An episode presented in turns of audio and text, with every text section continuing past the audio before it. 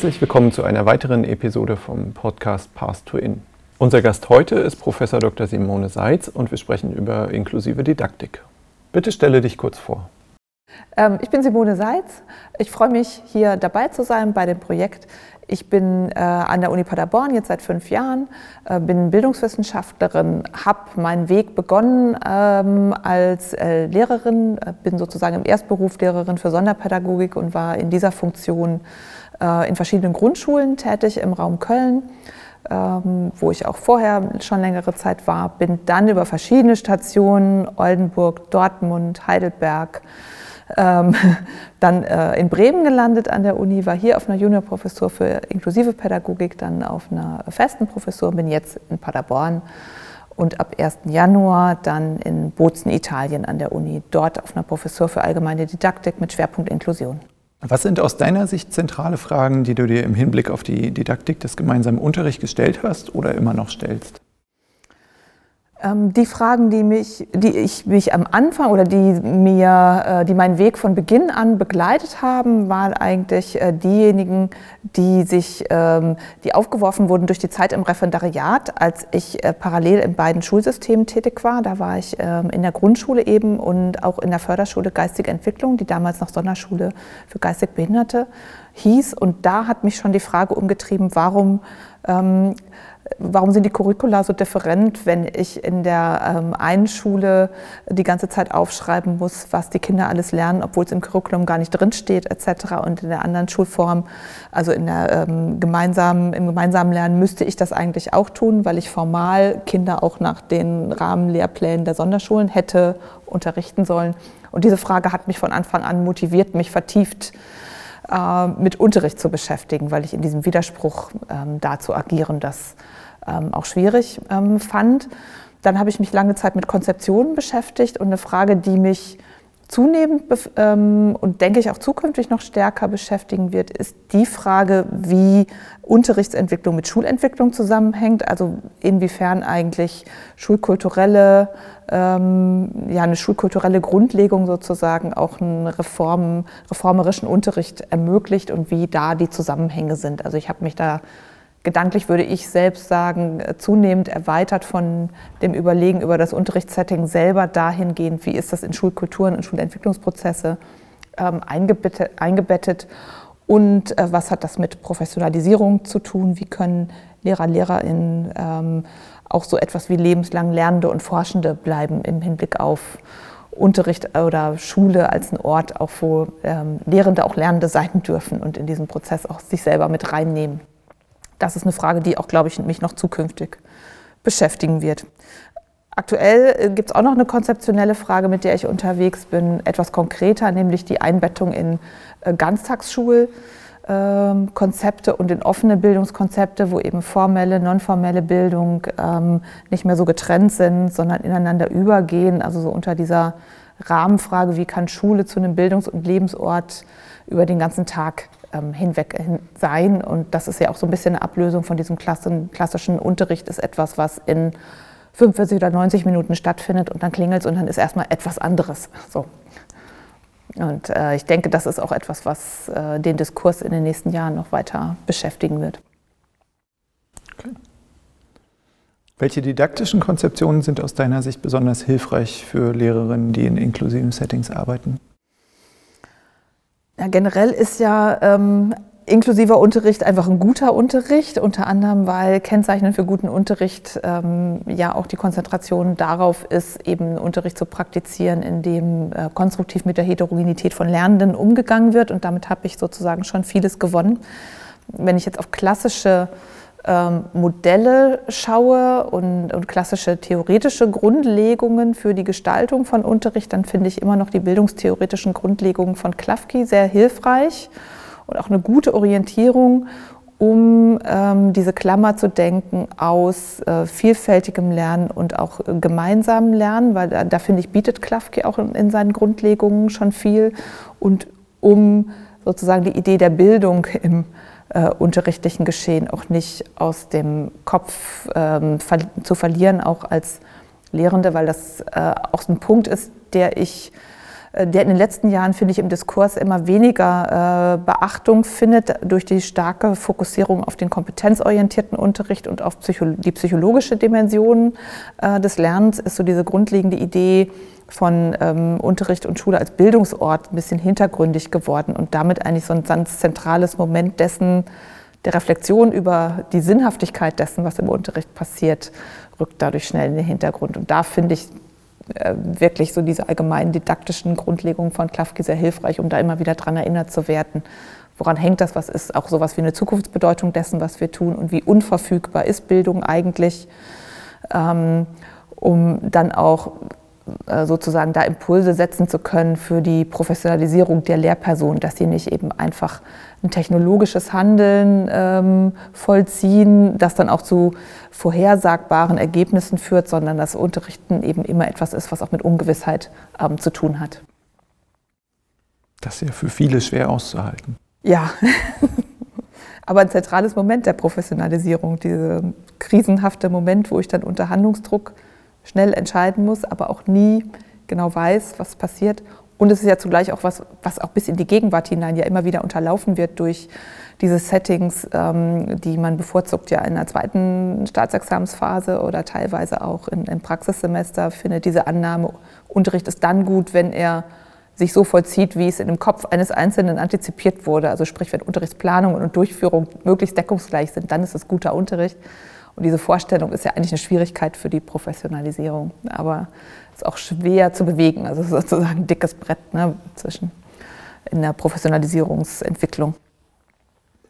Gibt es äh, methodisch-didaktische Ansätze aus der Sonderpädagogik, die aus deiner Sicht hilfreich für den inklusiven Unterricht sind? Und wenn ja, welche? Nein, die Schwierigkeit der sonderpädagogischen Ansätze ist ja fast durchgehend, dass sie einfach in der Tradition der Sonderschule als Organisation ja letztlich ähm, ja nicht darin gefangen sind, aber da ihren Ausgang zumindest haben und damit ein hohes Risiko ist, dass sie diesen Zirkelschluss sozusagen vollziehen, äh, in, die von der, der von der Organisation her ja da ist oder strukturell dann einfach auch bedingt ist.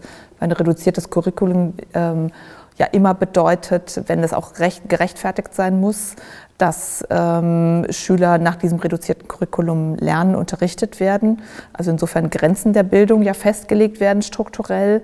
Dann legt das ja nahe, ähm, dass ähm, Schüler mit niedrigen Erwartungen adressiert werden. Und dann bedeutet das ja wiederum im Ergebnis, wenn dann niedrige Bildungserwartungen ihre Bestätigung finden in niedrigen Bildungsabschlüssen oder geringen Bildungserfolgen, dann sind die ja wiederum ähm, zu rechtfertigen mit der Ausgangslage von Schülern und Schülerinnen, die man ja vorab festgelegt hat. Und genau deswegen haben sie ja diese reduzierten Curricula bekommen etc. Also da ist ja so ein Zirkelschluss drin.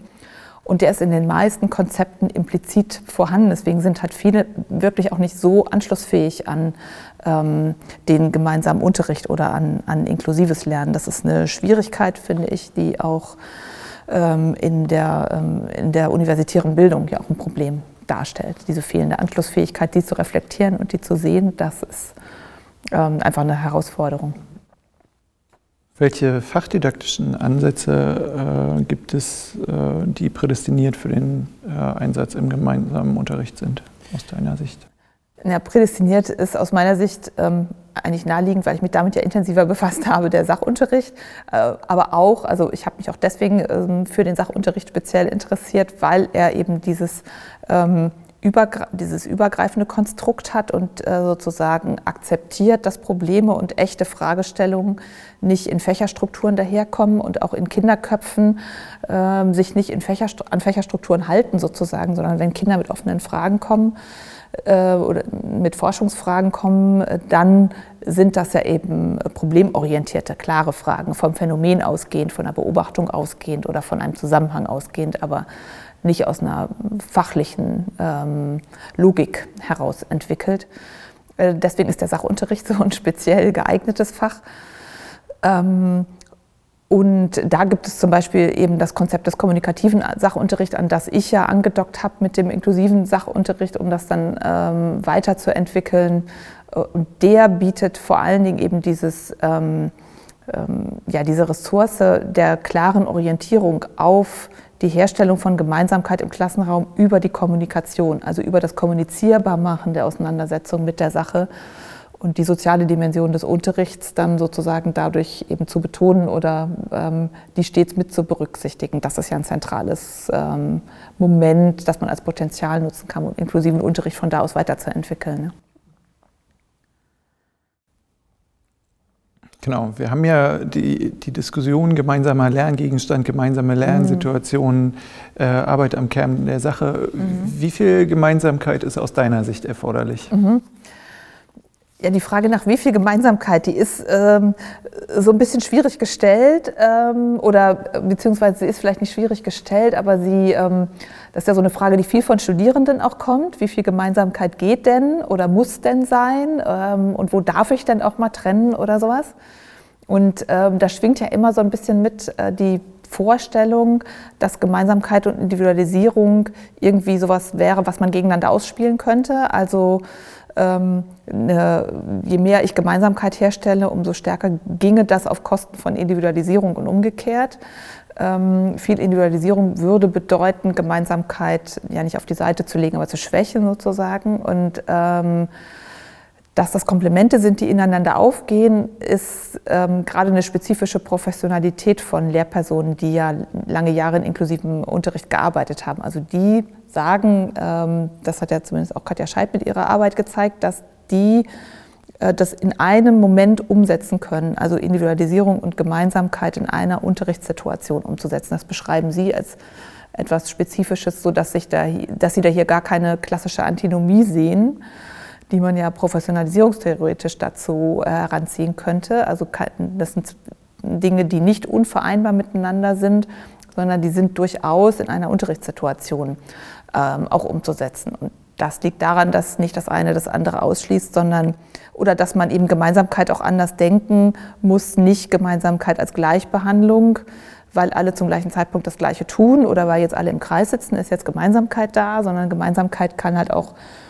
entstehen über eine intensive Kommunikation, ähm, die eine unterschiedliche Form angehen kann oder eben dadurch, gerade dadurch, dass sozusagen das Recht auf Verschiedenheit und auf individuelles Lernen für alle gewahrt bleibt, äh, wird und diese Akzeptanz dann eben da ist. Ne? Also eben nicht dadurch, dass alle zum gleichen Zeitpunkt das Gleiche tun, unbedingt. Das heißt, man muss sich ablösen von diesem Gemeinsamkeit gleich Gleichbehandlung.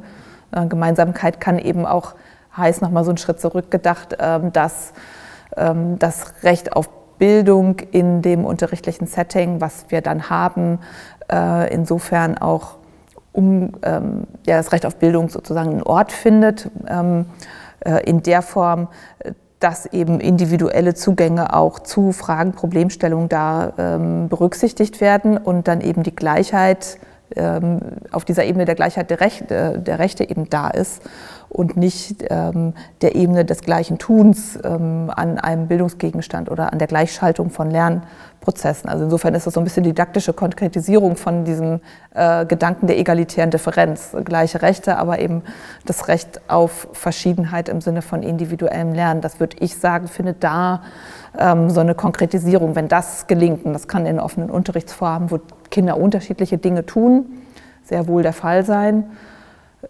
möglicherweise in, weiß nicht, wenn ich jetzt an so eine methodische Form wie Gruppenpuzzle oder sowas denke, ganz konkret, dann kann das ja auch heißen, dass Dinge äh, oder Gruppen unterschiedliche Dinge tun, die dann nachher zusammengefügt werden, wo man dann überlegen muss, ist das jetzt das Gleiche oder ergänzt sich das zueinander, in welcher Form, auf welcher Abstraktionsebene passt das dann zusammen. Das kann ja ganz unterschiedliche Formen annehmen und hängt natürlich auch je nachdem davon ab, welch, was jetzt gerade die Frage oder der Rahmen ist, mit dem sich beschäftigt wird. Ne? Ja. Und gleichzeitig äh, gibt es ja auch in Deutschland jetzt ausreichend Unterrichtsbeispiele, wo Kinder vor Stapeln von Arbeitsblättern sitzen und jeweils äh, individualisiert ihren Stapel abarbeiten oder eben nicht, man weiß mhm. es nicht, äh, und sich dann aber gar nicht mehr mit den anderen austauschen, wo dann eben auf Kosten der Gemeinschaft irgendwie äh, überindividualisiert, äh, einsam vor sich hingearbeitet wird. Ja, und ich würde denken, dass das äh, stärker eine Folge dessen ist, äh, dieses Denkens über de, äh, oder einer Technologisierung von Lernen sozusagen, dass das eine Folge dessen ist, dieser Vorstellung. Kompetenzorientiertes Lernen als äh, technologisches Handeln, das planbar ist und dann entsprechend in diesen ja letzten Endes auf Effektivität auch ausgerichteten ähm, Settings so umzusetzen, weil ähm, da äh, aus meiner Sicht die pädagogische Dimension des Unterrichts eben nicht ähm, hinreichend in den Blick genommen wird. Weil äh, die also Gemeinsamkeit im Unterricht jetzt als ähm, Moment auch des, äh, der, der Lernatmosphäre, der, äh, des Gruppenklimas, ähm, das stellt sich ja nicht von selber her, sondern da muss ich auch pädagogische Arbeit investieren. Und ähm, das als Aufgabe anzunehmen, gehört ja auch zum Lehrer-Lehrerinnen-Job dazu. Ähm, also man könnte auch sagen, dass mit der Hinwendung zum inklusiven Unterricht auch die pädagogische Dimension des Unterrichts relevanter wird oder nochmal stärkere Aufmerksamkeit braucht, weil sich das, das Wir sozusagen nicht einfach so von selber herstellt. Das ist kein Selbstläufer, da muss ich einfach was für tun. Äh, und dann auch pädagogisch äh, tätig sein und nicht mich als Wissensvermittler, Vermittlerin äh, definieren, dann werde ich da scheitern. Das wird sich so nicht herstellen. Mhm. Gleichwohl würde ich da, um das nochmal hinzuzufügen, äh, noch, ähm, noch mal dazusetzen, dass das ja auch eine zentrale Aufgabe von Schule ist. Also so, Slivka hat so diesen schönen, äh, diese schöne Formulierung mal ge genommen von der äh, Gemeinschaft der Verschiedenen, in der es gilt, klarzukommen. Das, das heißt, wenn wir jetzt Schule ähm, als einen Ort sehen, wo eben der Umgang mit Verschiedenheit auch gelernt wird, ist das ja auch eine zentrale Aufgabe, die insofern da eben ganz klar auf Lehrer und Lehrerinnen auch fällt. Ne? Gibt es aus deiner Sicht spezifische Herausforderungen an den weiterführenden Schulen? Ja, das ist so eine Frage, die ähm, eigentlich bundeslandspezifisch ja sehr unterschiedlich ist. Ne? Jetzt bin ich gerade im Moment in NRW, da haben wir die, ähm, in Nordrhein-Westfalen haben wir ja die Situation, dass äh, wir nach dem vierten Schuljahr viele Trennungen haben, dass Kinder sehr, sehr früh in ihren Bildungswegen auseinanderdividiert werden nach unklaren Kriterien. Ähm, wo es viele Probleme und Verwerfungen auch gibt. Und das ist eine andere Voraussetzung als ähm, jetzt im bremischen System, wo dieser Übergang ähm, gemildert ist durch eine äh, weniger ausdifferenzierte Schulstruktur. Nochmal anders jetzt wiederum in Südtirol, also meinen neuen Arbeitsort, wo es ein durchgehendes Einheitsschulsystem gibt mit der Trennung der Bildungsgänge nach dem achten Schulbesuchsjahr. Und das sind ja gänzlich unterschiedliche Voraussetzungen, um so eine Sekundarstufe zu denken. Und ähm, natürlich ist es wesentlich einfacher, eine inklusive oder die Anforderungen auf inklusive Bildung, wenn man sie jetzt als menschenrechtliche Anforderung auch sieht, in einem einheitlichen Schulsystem ähm, zu realisieren. Und gerade die Länder im internationalen Vergleich, die ein Einheitsschulsystem eingeführt haben in den 70er, 80er Jahren oder später, ähm, die haben ja viel weniger Nachholbedarf sozusagen gehabt ähm, bei der Ratifizierung der UN-Behindertenrechtskonvention, weil das dann stärker im Konzept aufging oder keine gänzliche Neuerung war. Und hier haben wir also in NRW speziell ähm, ganz viele Widersprüche und Ambivalenzen vor die Lehrpersonen gestellt werden, weil sie immer wieder an dieses Sortieren erinnert werden, immer wieder an diesen Defizitblick erinnert werden durch Strukturen etc. und da ganz viel Energie für drauf geht sozusagen. Und man merkt einfach, dass diese Arbeit an den Widersprüchen ähm, auch eine schwierige Her ähm, Herausforderung ist, auch für Fortbildung und für, ähm, für angehende Lehrpersonen. Das reibt sich einfach an verschiedenen Ecken und die Rollenfindung ist dann deutlich schwieriger. Ähm, insofern ist das einfach ein strukturelles Spezifikum der Sekundarstufe. Ähm, und durch die äh, stärkere Fachorientierung gibt es natürlich auch deutlicher die Vorstellung, dass, äh, wenn ich jetzt an forschendes Lernen oder sowas denke oder offene, äh, offene Lernaufträge, ähm, gibt es einfach eine stärkere Kultur, sozusagen Probleme als Fachprobleme zu denken und dann schneller die Kontexte aus dem, äh, aus dem Blick zu verlieren, möglicherweise. Also wo der wirkliche Zusammenhang, der große Zusammenhang eines Problems ist. Schafft man ein inklusives Schulsystem mit einem gegliederten Schulsystem zu vereinbaren? Oder? Funktioniert das nicht. ich eigentlich im Prinzip gerade schon angedeutet. Ne? Das ist äh, schon sehr schwierig, äh, also ist einfach eine große Schwierigkeit. Das ähm, also produziert ganz viel Reibungsflächen ähm, an, und Energieverlust einfach an Stellen, ähm, die schwierig sind. Also wenn ich es strukturkonservativ sozusagen versuche umzusetzen, habe ich immer die Quadratur des Kreises ähm, als Problem mitten im Raum ähm, stehen und werde immer mit Widerständen und zu kämpfen haben, die schwierig sind auszuhalten. Okay. Wir nehmen das mal als Nein. Was bedeutet zieldifferenter Unterricht für die Individualisierung bzw. für das gemeinsame Lernen? Na, zieldifferenter Unterricht ist ja für mich erstmal so ein formalrechtlicher Begriff, der ähm, auch in, also in Nordrhein-Westfalen ja festgelegt ist. Es gibt eben zielgleiches, zieldifferentes Lernen und zieldifferentes Lernen wird von vielen Lehrpersonen auch sozusagen als Befreiung gesehen für Schüler und Schülerinnen, von Leistungsdruck befreit zu sein. Und ich finde das hoch ambivalent.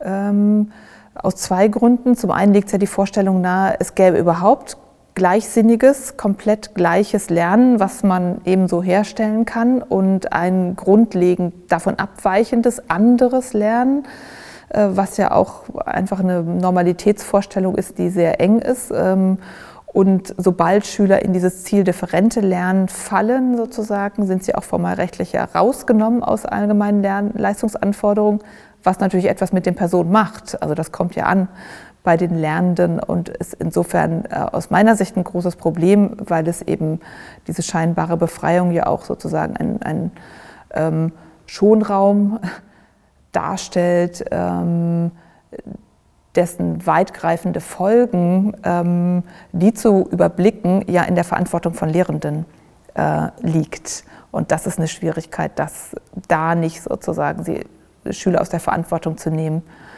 Ähm, und ja, diese Haltung einfach zu stärken, dass Schüler selbst für ihr Lernen in der Verantwortung sind, sie natürlich Unterstützung bekommen, das ist mit dieser Doppelfigur Ziel gleich, Ziel different eigentlich nicht möglich. Ähm, von daher finde ich es ähm, einfach eine schwierige Figur. Also sowohl Ziel gleich, Ziel different, beides ist kaum zu denken. Okay. Äh, und wie schaffen wir eine Befreiung für alle?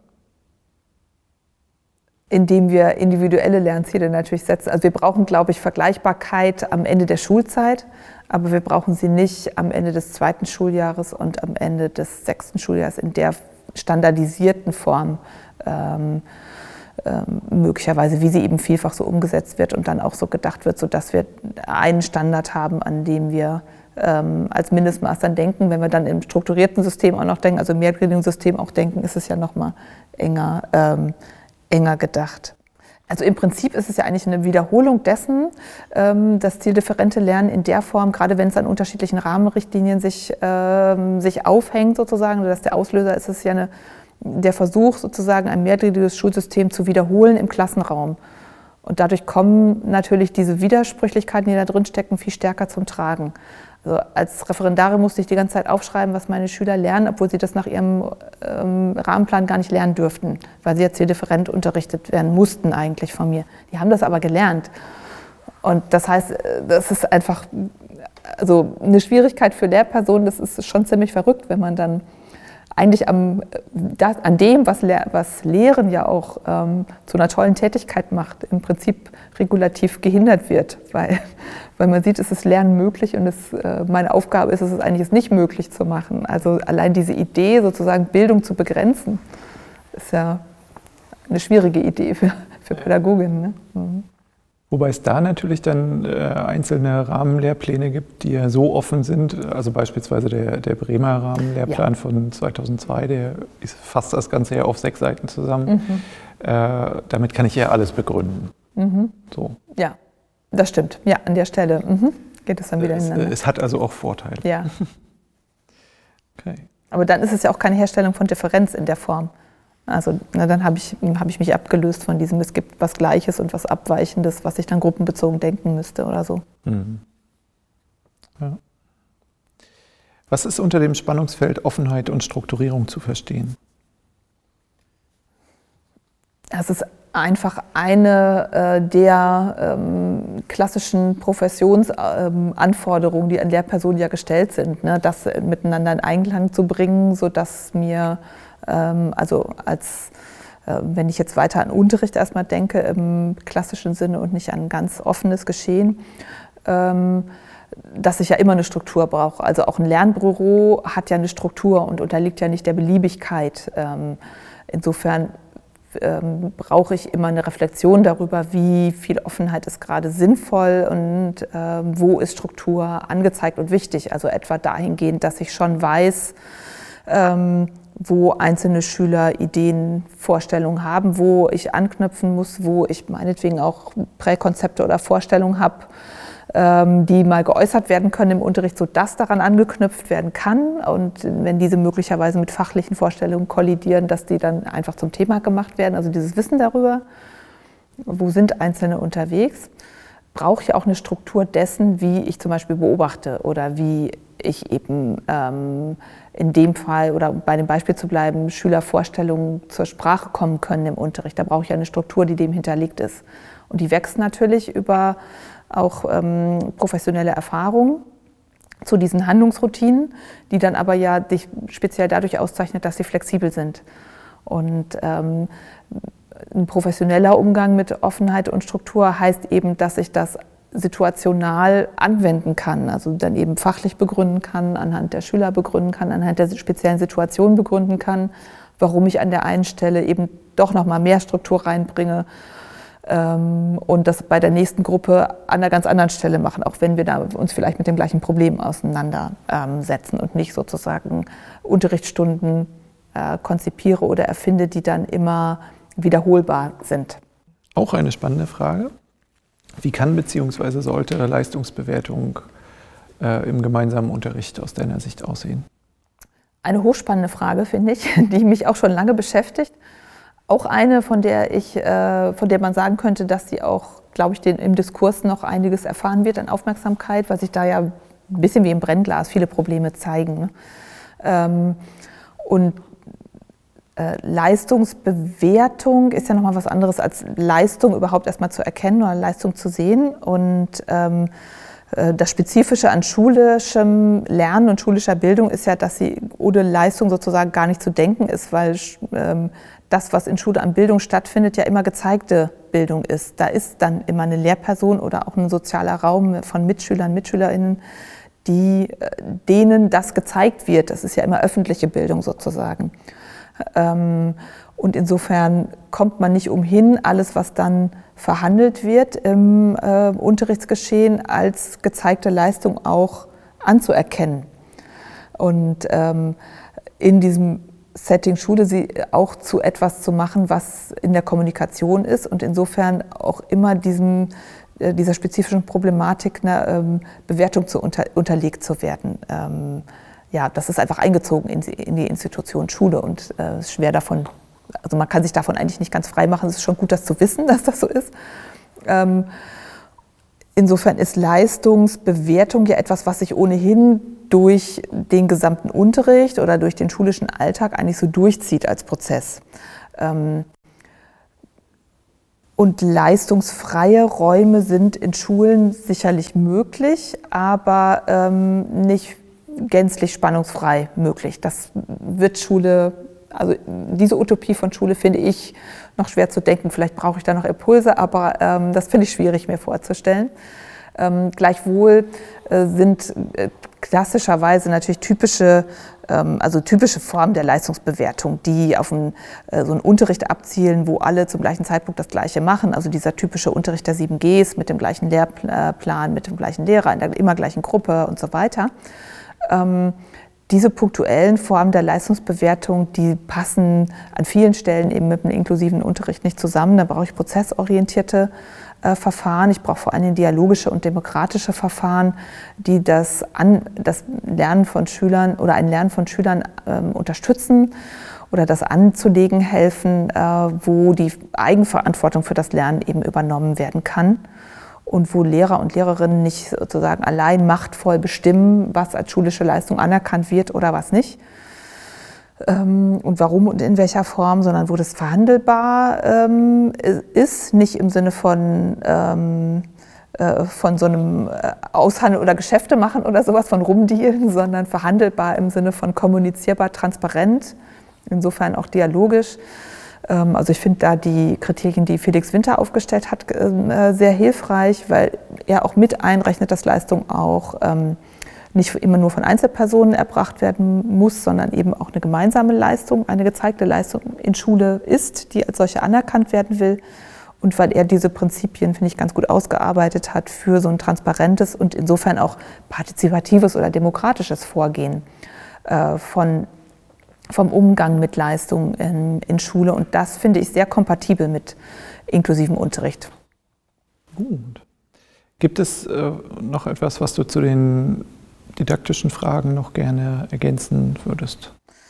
Ähm, naja, ein Punkt, der ja auch nochmal wichtig ist, auf den wir jetzt noch gar nicht eingegangen sind, ist, dass das ähm, Lehren in inklusiven Klassen, äh, ja besonders wenn man jetzt an die Geschichte der Integrationsforschung oder der Integrationspädagogik und inklusiven Pädagogik ähm, denkt, ja ähm, als Spezifikum das ähm, Lehren durch zwei Personen, zwei Erwachsene ähm, impliziert oder entwickelt hat oder da auch eine hohe Professionalität entwickelt wurde, dann finde ich das nochmal wichtig, die Teamgebundenheit von ähm, inklusivem Unterricht. Das ist, glaube ich, was, was angehende Lehrpersonen eigentlich brauchen, was jetzt in NRW beispielsweise durch strukturelle Bedingungen schwierig ist, weil es wenig Doppelbesetzung gibt.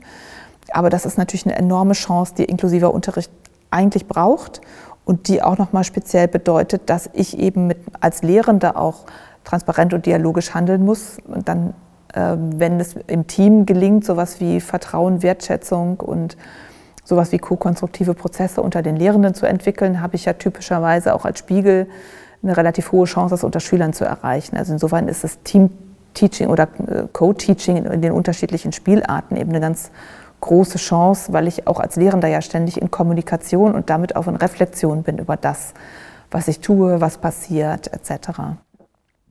Gleichzeitig hat ja beispielsweise Hans Wocken gesagt, dass das das mit das größte Problem war oder die größte Herausforderung, die Zusammenarbeit der Erwachsenen, die das eben nicht gewohnt sind, dass sie auf einmal nicht mehr alleine sind in der Klasse. Ja, das stimmt. Also das ist einfach ein kultureller Wechsel, der aber natürlich gelernt, der ist ja lernbar. Also die Autonomie der Lernper Lehrpersonen, dieses, dieser hohe Autonomiebedarf ist ja schon was, was eine lange Tradition hat, aber äh, nichts, was man nicht lernen könnte. Mhm. Und was allerdings natürlich auch, also was eben genau deswegen, weil es nicht so einfach zu lernen ist und weil es so eine lange Tradition ist, ähm, auch entsprechende Impulse in der universitären Bildung braucht oder eben mindestens auch in Fortbildung. Ähm, ne? Und da gibt es ja unterschiedliche Verfahren, wie Lehrpersonen in Zusammenarbeit kommen können und wie das auch durch Schulentwicklung und zum Beispiel auch durch Schulleitung unterstützt werden kann. Ne? Welche Fragen würdest du den Studierenden mit auf den Weg geben? Fragen, ähm, die sie sich stellen sollen, Fragen, die zum Beispiel ich ihnen stelle? Nee, ne? Nee, keine äh, Wissensfragen, die ich genau. Studierenden stelle? Nee, ja. äh, eher Fragen, wo du sagen würdest, die könnten sie in den nächsten vier Jahren, die sie noch vor sich haben, sicher vielleicht nochmal angucken. Ja. Ähm, da äh, fällt mir ein, mh, hm, ich glaube, ein wichtiges Moment ist, sich nochmal zurückzuerinnern, wo, wie habe ich angefangen ähm, zu lernen und was waren wichtige Lernmomente in meiner eigenen Biografie äh, und welche Rolle spielte Schule dabei? Also beispielsweise sich daran zu erinnern, was waren so Sternstunden eigentlich meines eigenen schulischen Lernens? Das ist so eine Frage, die ich Studierenden häufiger stelle und meistens ähm, nennen Studierende dann Projekte oder ähnliches. Also immer genau die Dinge, die sich von diesem klassischen unterrichtlichen Setting eigentlich entfernen. Und darüber, finde ich, kann man ganz gut dann in eine Diskussion kommen dazu, warum denke ich denn, wenn ich jetzt selber äh, mich äh, imaginiere als Lehrperson, immer als diejenige, die genau dieses Unterrichtliche praktiziert, ähm, anstatt als diejenige, die solche Prozesse initiiert, wie ich sie selber als besonders lernerfüllend erlebt habe. Äh, also warum ist das so schwierig zuerst dann, wenn ich mich selber als Lehrperson imaginiere, an sowas wie diese Projekte oder ähnliches äh, zu erinnern, die für einen selber aber bis äh, meistens ja dann am präsentesten sind, weil sie so ganz intensive, vertiefende Lernmomente waren. Und ähm, also insofern ist diese Reflexion über die eigene Lernbiografie, finde ich, hochrelevant und insbesondere dann relevant, wenn äh, Studierende selber in einem äh, segregierten oder mehrgliedrigen Schulsystem einsozialisiert worden sind und dann einen anderen Prozess durchlaufen im Hinblick darauf, wie sehen sie sich selbst in der inklusiven Schule. Ähm, äh, als jetzt Studierende, die sie selbst ihre eigene Bio Bildungsbiografie schon und dann entsprechend auch ihre ähm, professionelle Berufsbiografie in inklusiven Settings immer ähm, durchlaufen haben. Das ist ja eine andere Voraussetzung. Gut, gibt es sonst noch was, was du gerne noch sagen oder ergänzen würdest? Mir fällt gerade noch ein Satz ein, der mir in der Vorbereitung ähm, mehrmals durch den Kopf ging, aus einer Begegnung mit einer Schulleiterin, äh, die gesagt hat, als sie Schulleitung braucht immer ganz viel Haltung und Mut und es ist eigentlich egal, an welchem Punkt ich bin. Also ob ich jetzt gerade einen neuen Weg sozusagen starte oder ob ich gerade mittendrin bin oder ob ich gerade was beende. Ich brauche eigentlich immer Haltung und Mut.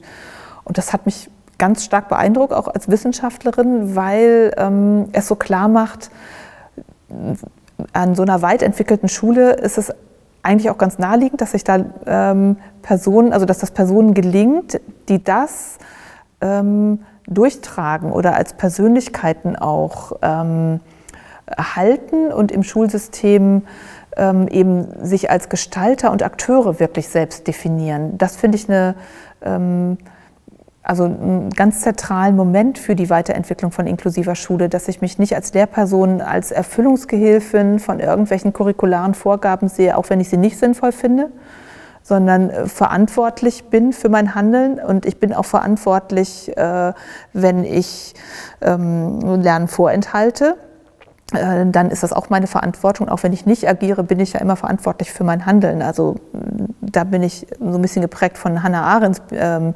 Philosophie, ich, äh, diese Akteurschaft für das eigene Handeln zu übernehmen. Die ähm, halte ich für einen ganz großen, ähm, ja, so ein, so Knackpunkt oder so ein Nukleus von Weiterentwicklung eigener professioneller Entwicklung, aber eben auch von Weiterentwicklung von guter Schule insgesamt und damit dann eben von guter inklusiver Schule auch. Vielen Dank für das spannende Gespräch und auch vielen Dank fürs Zuhören.